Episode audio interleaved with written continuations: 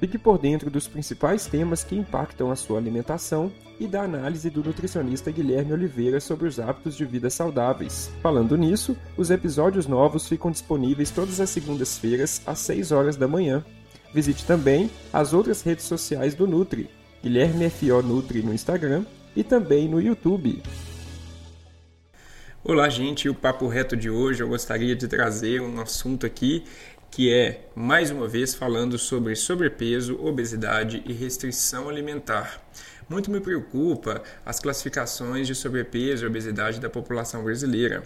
Segundo o Instituto Brasileiro de Geografia e Estatística, IBGE, 61,7% da população adulta se encontra pelo menos com classificação de sobrepeso, ou seja, mais de 60% da nossa população tem classificação de peso elevado para altura. Né? E isso é de fato preocupante. Esse dado é, foi publicado no ano de 2020, tá, gente? É, e olha que mais um, um, fator importante. Entre 2002 e 2003, o percentual de, de população com sobrepeso no Brasil era de 43,3%, ou seja, nesses últimos 17 anos, nós uh, subimos, a, no, o Brasil subiu a classificação em 18,4%. A população passou então de 43,3% de, de, pessoas com sobrepeso e ou obesidade para 61,7% de pessoas com sobrepeso e obesidade. E isso é um tema que é, é, necessita de muita reflexão. Né? E a reflexão que eu gostaria de trazer aqui para vocês é, ela vai ter dois caminhos distintos que parecem não se conversar entre si, mas que conversa sim e que nós precisamos debater sobre. Mas antes de entrar nesse assunto, gostaria de, uh, de ver com vocês. Eu queria saber quem me escuta. Eu, eu acompanho, né, pelo a, o, o sistema de gestão aqui do podcast que eu tenho é, cada vez mais adquiridos novos ouvintes e tudo mais, mas eu não tenho a mínima ideia de quem me escuta. Então, se você me escuta e tem gostado do meu trabalho, das minhas publicações aqui no Spotify, por favor, entre em contato comigo lá pelo Instagram e dá um alô lá, ó, sou seu ouvinte no, no podcast MaturariCast, só para que eu fique um pouco mais motivado. Valeu, gente. Então, continuando a reflexão aqui, vamos falar um pouquinho sobre essa questão de saúde pública, que é a evolução do a, o aumento da percentual de população em sobrepeso e obesidade no Brasil, né? Primeira coisa, vamos falar de adolescência. O que se baseia o pensamento e as atitudes de uma pessoa adolescente? Que muitos é, começam, se dizem uma fase chata, né? Tipo, ah, a fase da chatice, ou, ou adolescente, ou a adolescente fica aborrecido ou aborrecida. Não é assim? Muitos falam dessa forma. E de muitas alterações hormonais. Mas o que eu quero dizer aqui da adolescência é aquela também, ou da juventude como um todo, né? É aquela sensação ou aquela visão que do jovem que parece que a morte está muito distante e que parece que tudo que eles fazem de ruim, que estraga ou danifique o corpo, não vai ter consequências, né? Então, ah, não, eu vou fumar porque eu estou muito jovem, não vai ter problema para mim não, depois eu paro. Ah, eu vou beber bastante, deteriorar meu fígado porque eu estou muito jovem, depois eu controlo o consumo mais para frente ah, eu vou dirigir aqui embriagado ou dirigir aqui correndo com o carro porque não tem problema não, eu sou jovem, minha recuperação, se eu bater o carro, minha recuperação é boa, é assim? E assim por diante. Ah, lógico que o, o, o, jovem ele não faz esse raciocínio, é um raciocínio parece inconsciente, né? Tipo, não liga para as consequências e faz o que faz porque acha que tem que fazer e que a vida é curta e que tem que, que, é, talvez que a vida é curta não seria a melhor forma, né? Porque eles não eles acreditam que a vida não é curta, né? então seria ali um, uma, uma relação muito complexa de raciocínio. E por que, que eu estou falando da adolescência? Porque eu acho que a população como um todo, e eu não estou é, falando só da população brasileira, a população é, americana no geral, né? América Central, América do Norte, América é, do Sul, que são as culturas onde eu consigo conversar melhor por conhecer mais, é, ela tem essa questão parecida com a adolescência quando o assunto é alimentação. Me parece que os adultos eles são quando o assunto é alimentação eles são eternos a, a adolescentes. Parece não se preocupar as escolhas alimentares que muitos de, de, de nós fazemos, ela parece não estar relacionada com essa reflexão sobre o quão ruim isso que eu estou colocando dentro do meu organismo pode ser para mim no médio a longo prazo. Né? Então, esta seria a primeira reflexão.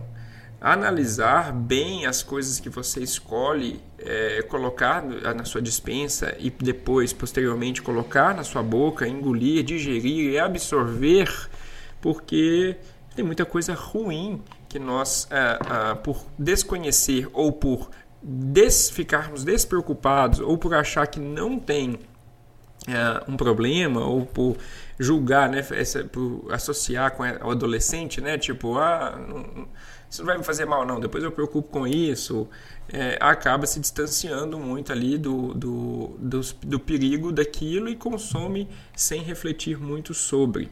E eu não estou falando de nenhum alimento específico, mas ah, nós sabemos o, o, o, onde o calo aperta para cada um. Né? Eu vou dar aqui alguns exemplos.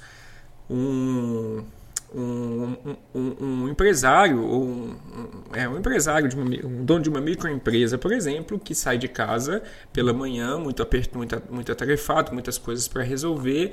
Ele já dormiu tarde na noite anterior porque ficou vendo televisão até tarde e acabou acordando em cima da hora, não deu tempo de tomar café, já sai correndo, vai resolver as questões de trabalho. Quando vai lembrar de comer, já está na hora do almoço. No almoço, passa no restaurante self-service e ali ele tem uh, muitos alimentos à sua exposição. Então tem uh, arroz, feijão, carne, salada, refeições, é, alimentos muito nutritivos como esse, mas também tem lasanha, batata frita, macarrão bastante gorduroso, né, com aqueles molhos gordurosos, carnes gordas, feijão tropeiro, uh, molhos de saladas gordurosos, é, churrasco, né, aquele churrasco bem gorduroso. Então, ele tem acesso a isso quase que diariamente num restaurante self-service em que ele almoça.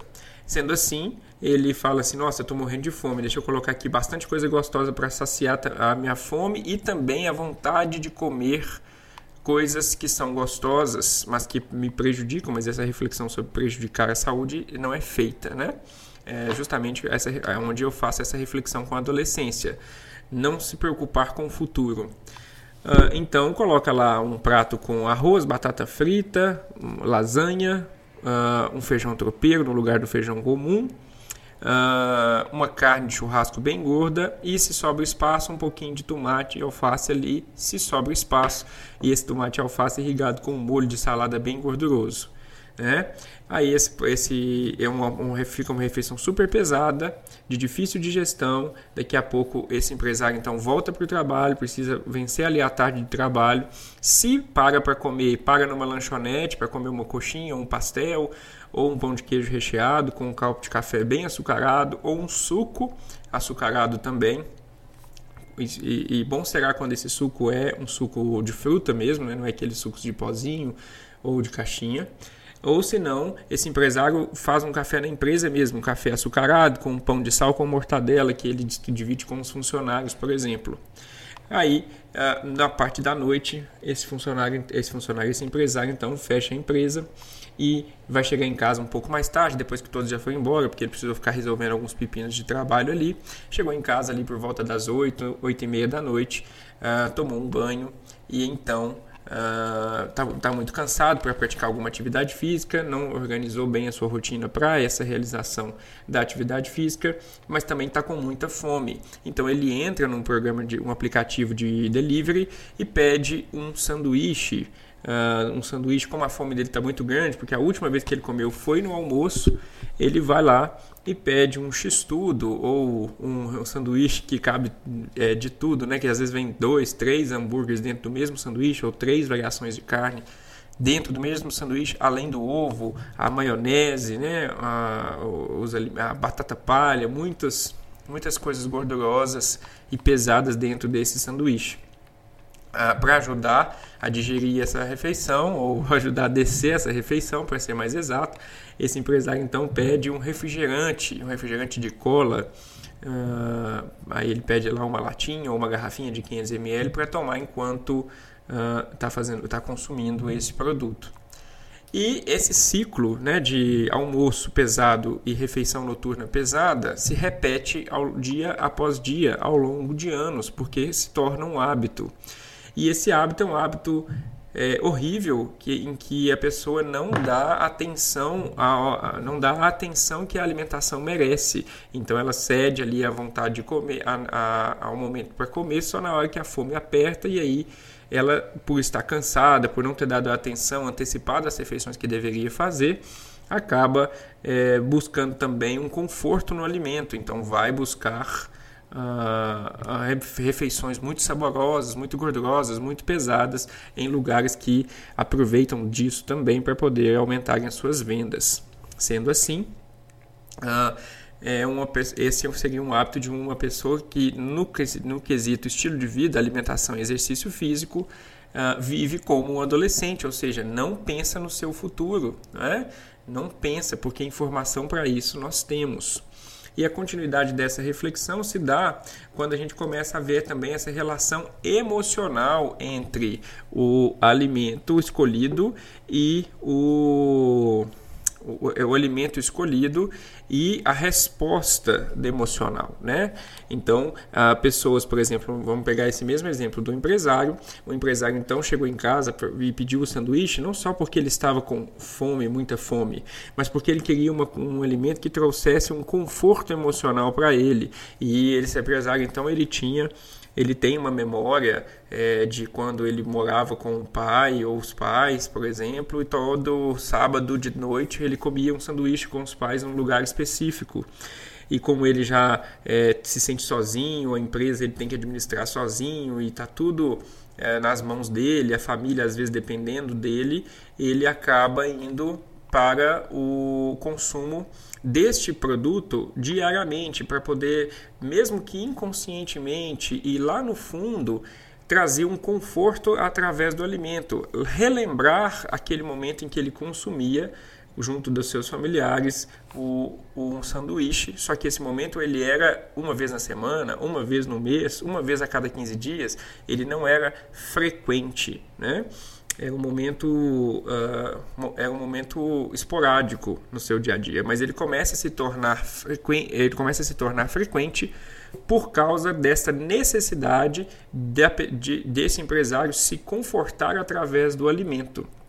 E é por isso que eu disse que parece não ter muita relação, a relação emocional com o alimento e a relação é, de viver como escolhendo como adolescente né, o seu, seu estilo alimentar, os seus hábitos alimentares. Mas tem sim muita relação, né, porque nem sempre é só uma questão de imprudência, mas também de uma relação afetiva com determinados alimentos.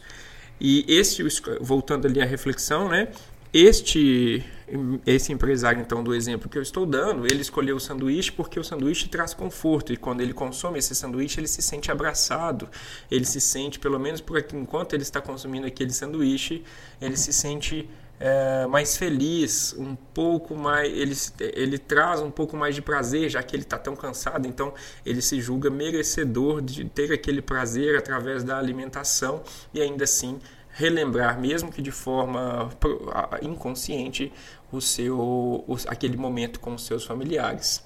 Sendo assim, uh, esse seria um hábito a ser corrigido com o tempo, mas é um hábito que precisa ser visto primeiro, porque muitas pessoas hoje têm esse estilo de vida ou estilos de vida, estilo de vida parecidos com esse e não compreendem que isso é, é, é, é não é só um, um, uma atitude de tipo, ah, vou mudar a minha alimentação, então a partir de amanhã vou comer diferente. Tem um vínculo emocional com os alimentos e precisa ser bem entendido esse vínculo e também tem essa questão de pensar no futuro. Não é só mudar o meu alimento, mudar o que eu estou comendo para poder ter um resultado de perda de peso, de ficar com o shape melhor e tudo mais. Eu preciso querer mudar o meu hábito alimentar para poder ser mais saudável no médio a longo prazo. Consequentemente, o meu composição corporal, o meu shape vai melhorar no curto prazo também. Mas isso é consequência de um entendimento de que o hábito precisa ser mudado para a vida e parar de ter essa postura de adolescente, né?